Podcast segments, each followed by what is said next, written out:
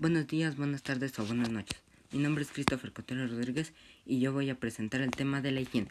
Bueno, para empezar, ¿qué es la higiene? Pues la higiene es la limpieza o aseo para conservar la salud o prevenir enfermedades, normas de aseo. También debemos saber por qué es importante. Bueno, es importante y necesaria porque ayuda a prevenir el desarrollo de infecciones, enfermedades y malos olores. Estos son algunos consejos para mantener la higiene personal todos los días. Lavarse las manos antes de comer o después de ir al baño. Limpiar e hidratar tu piel también es un efecto protector y agradecido para tu cuerpo. Lavarse los dientes es otro de los pasos fundamentales en la higiene personal. La ducha diaria es una costumbre que se debe establecer. Lavar nuestra ropa y limpiar correctamente los alimentos antes de consumirlos.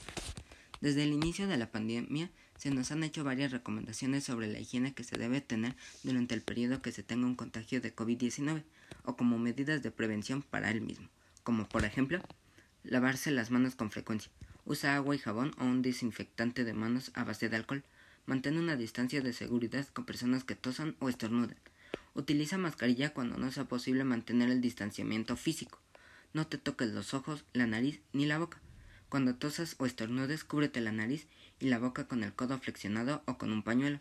En caso de que tengas fiebre, tos o dificultad para respirar, busca atención médica.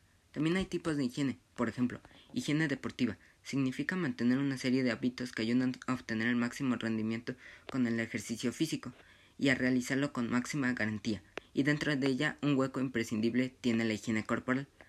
Higiene corporal como el conjunto de cuidados que necesita nuestro cuerpo para aumentar su vitalidad y mantenerse en un estado saludable? Bueno, sin embargo, no es correcto pensar que todos los virus, bacterias y hongos son microorganismos agresivos e invasores del cuerpo humano.